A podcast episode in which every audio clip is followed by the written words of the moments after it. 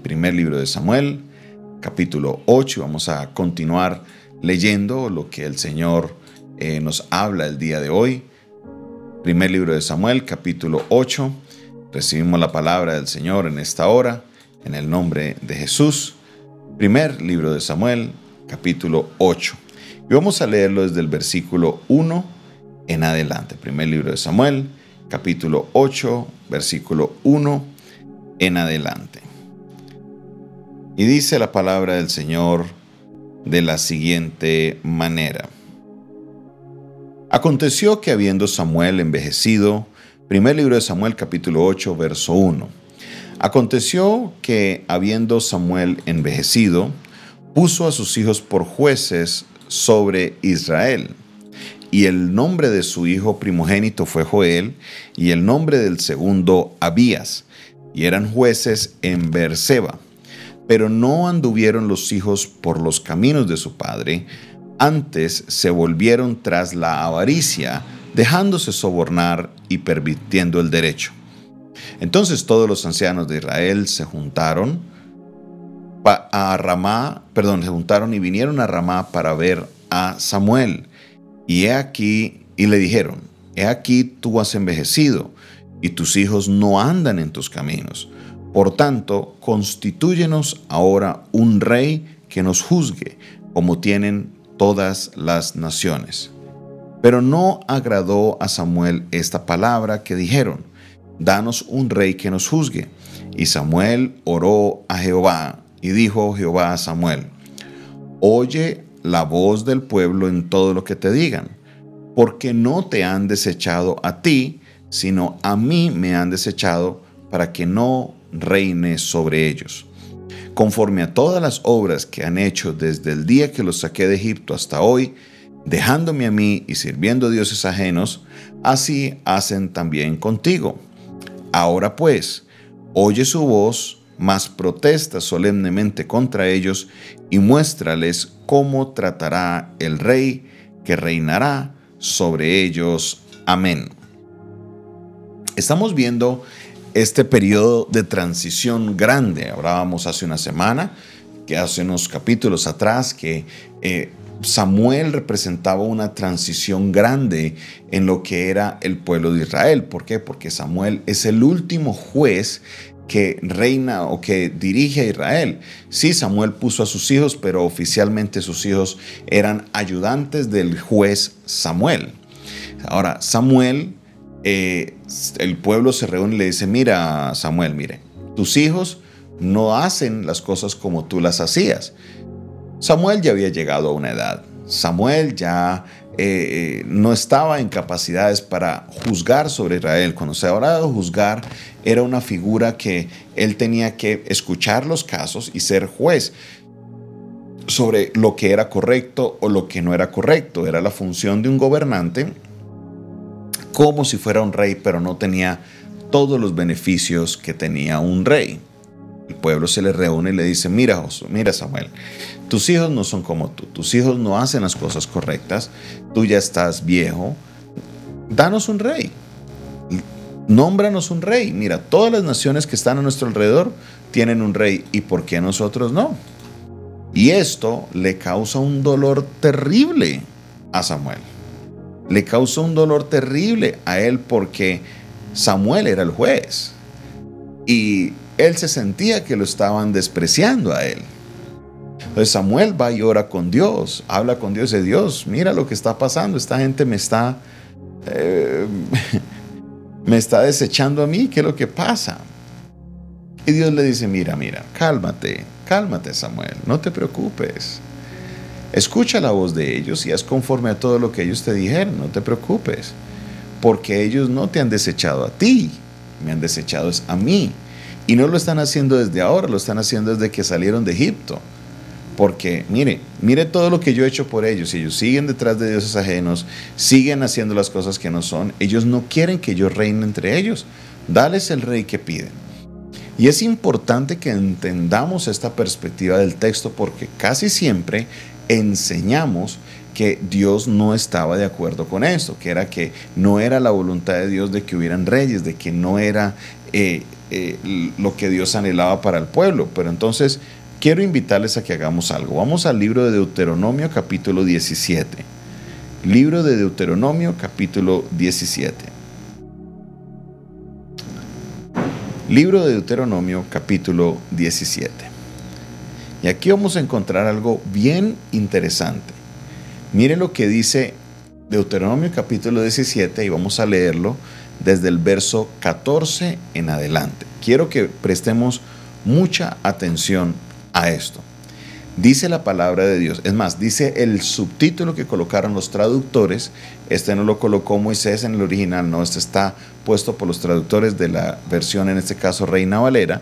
Dice instrucciones acerca de un rey. Y mire lo que le dice el Señor al pueblo de Israel.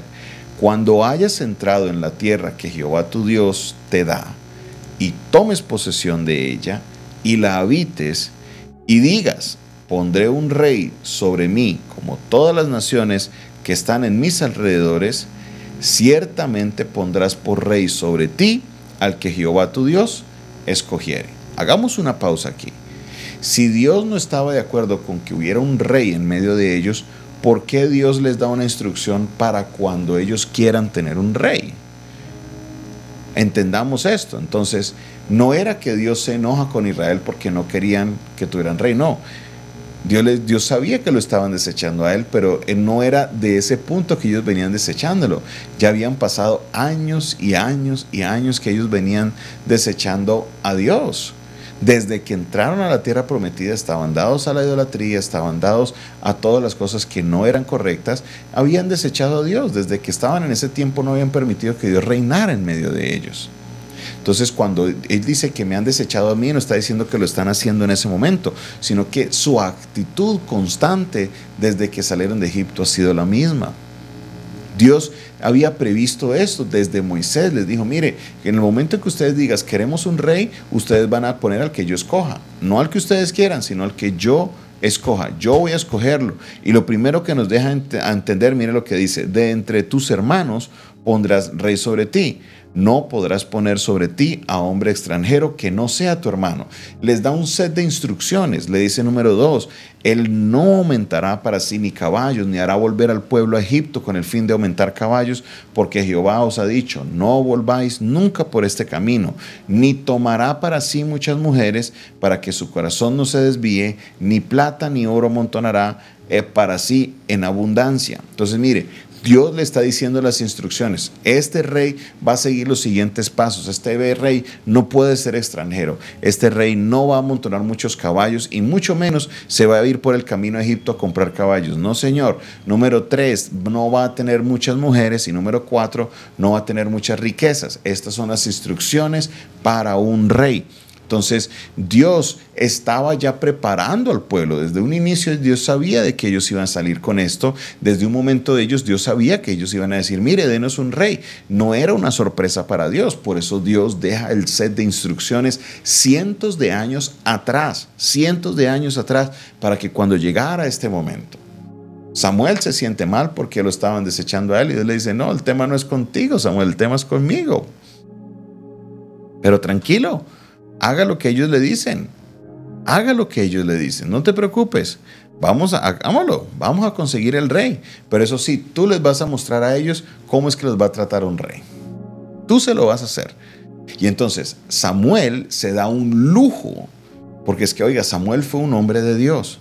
A pesar de que sus hijos no siguieron los caminos de su padre, y es posible que Samuel no haya intervenido mucho en la crianza de sus hijos a raíz del tiempo que él permanecía viajando, eh, eh, atendiendo los asuntos de Israel, porque recuerde que Samuel estaba en el templo de nacimiento. Desde que él, desde que él fue destetado de Ana, fue llevado al templo. Entonces él dedicó toda su vida al servicio al Señor y al servicio de la gente. Estas cosas suceden. Entonces, Samuel se da el lujo de ungir al primer rey, que es lo que vamos a estar viendo, y unge también al segundo rey, que es David. Es Samuel quien hace estos dos actos. Es impresionante lo que Samuel se da el lujo de hacer. Oiga, Samuel era un hombre impresionante, de verdad que sí. Y por eso podemos aprender mucho de la vida de Él. Entendamos esto, mis hermanos, y es aquí, en este punto, donde yo quiero enfocarme para dejar la reflexión del día de hoy. Recuerde que para nosotros, los creyentes, la salida de Egipto es ese momento en el que conocemos del Señor. Salir de Egipto es para nosotros salir del pecado, pero como el pueblo de Israel, nosotros, muchos cristianos, actuamos. Y es que sí queremos que Dios nos salve, sí queremos que Dios nos ayude, pero no hemos permitido que Dios reine realmente entre nosotros. El corazón del pueblo de Israel es un reflejo de nuestro corazón. Y queremos y anhelamos que Dios obre en nuestra vida, queremos que Dios sea nuestro Dios, pero cuando Dios quiere reinar y dar alguna instrucción, ahí queremos que otro reine sobre nosotros queremos que reine sobre nosotros, ya sea una persona eh, conocida, queremos someternos a otras autoridades, pero realmente a la autoridad de Dios no nos queremos someter. Ay, pastor, yo estoy de acuerdo con toda la Biblia menos con eso. Ah, no, es que a mí dígame lo que sea menos toque, no me toque ese tema. Ah, pero es que yo le obedezco a Dios todo menos en esto. Si Dios es nuestro rey, tenemos que obedecerle a Él en todo.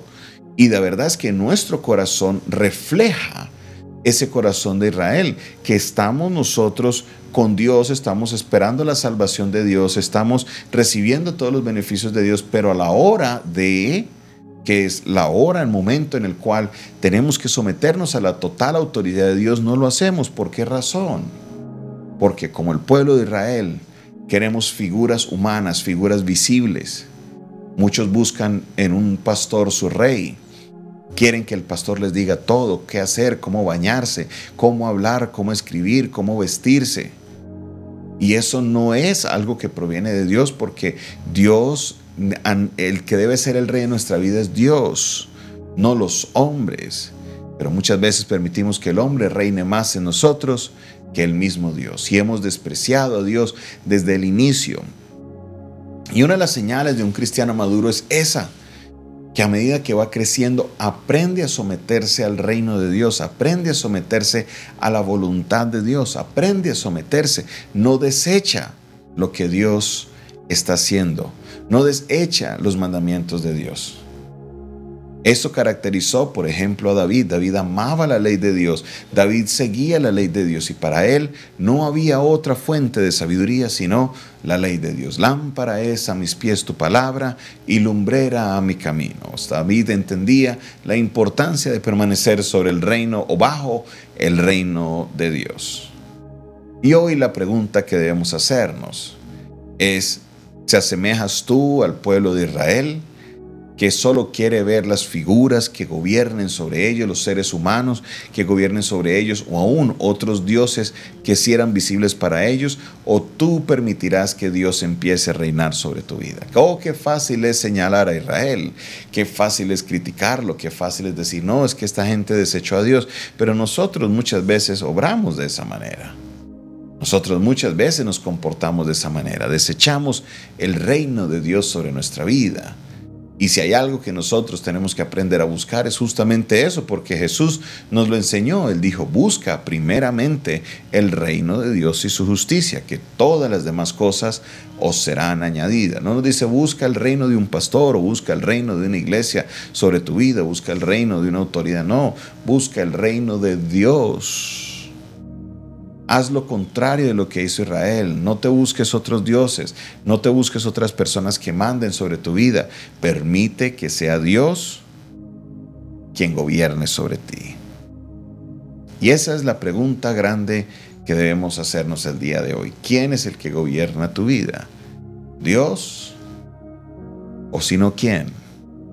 Si Dios gobierna sobre tu vida, sométete a la palabra de Dios. Vive en obediencia a la palabra de Dios. Eso es lo que va a demostrar que eh, Jesucristo es el rey de nuestra vida porque obedecemos sus palabras. Jesús dijo, el que me ama, guarda, el que me ama, obedece mis mandamientos. Si consideramos a Jesús como rey de nuestras vidas, obedezcámosle. Hagamos las cosas como Él nos las manda hacer. Caminemos como Él nos manda caminar y leamos, conozcamos la palabra de Dios. Sometámonos al reino de Dios, porque debemos buscar primeramente ese reino de Dios y su justicia, que todas las demás cosas nos serán añadidas. No seamos como el pueblo de Israel, que desde un principio, a pesar de que estaban bajo la cobertura de Dios, desecharon su reinado. Padre Celestial, en esta hora bendecimos, Señor, tu palabra. Gracias, Señor, porque tu palabra es un espejo que revela, Señor, todo lo que está pasando en nuestro interior. Palabra es un espejo que nos muestra, Señor, aún los defectos más pequeños que tenemos en nuestra vida. Yo te pido, te ruego, Padre Celestial, de que obres en mí, que me ayudes, Señor, a reconocerte como Rey y Señor de nuestra vida, no solamente de boca, sino de hecho. Que mis actos, mi vida pueda demostrar que realmente tú eres el Rey sobre mi vida. Te alabo, te exalto y te bendigo, Señor, en esta hora. Sé, Padre Celestial, que algo maravilloso harás en nuestra vida una vez sometamos nuestra vida a tu reinado. Glorioso Dios, glorioso Rey, te pedimos que obres, oh Dios, en nuestro ser. En el nombre de Jesús. Amén y amén. Esta fue una producción del Departamento de Comunicaciones del Centro de Fe y Esperanza, la Iglesia de los Altares, un consejo oportuno en un momento de crisis. Se despide de ustedes su pastor y amigo Jonathan Castañeda, quien les dice que tengan un feliz, feliz día Recuerden que se pueden comunicar con nosotros al 316-617-7888 para aprender un poco más de nuestro ministerio. Dios les bendiga, Dios les guarde.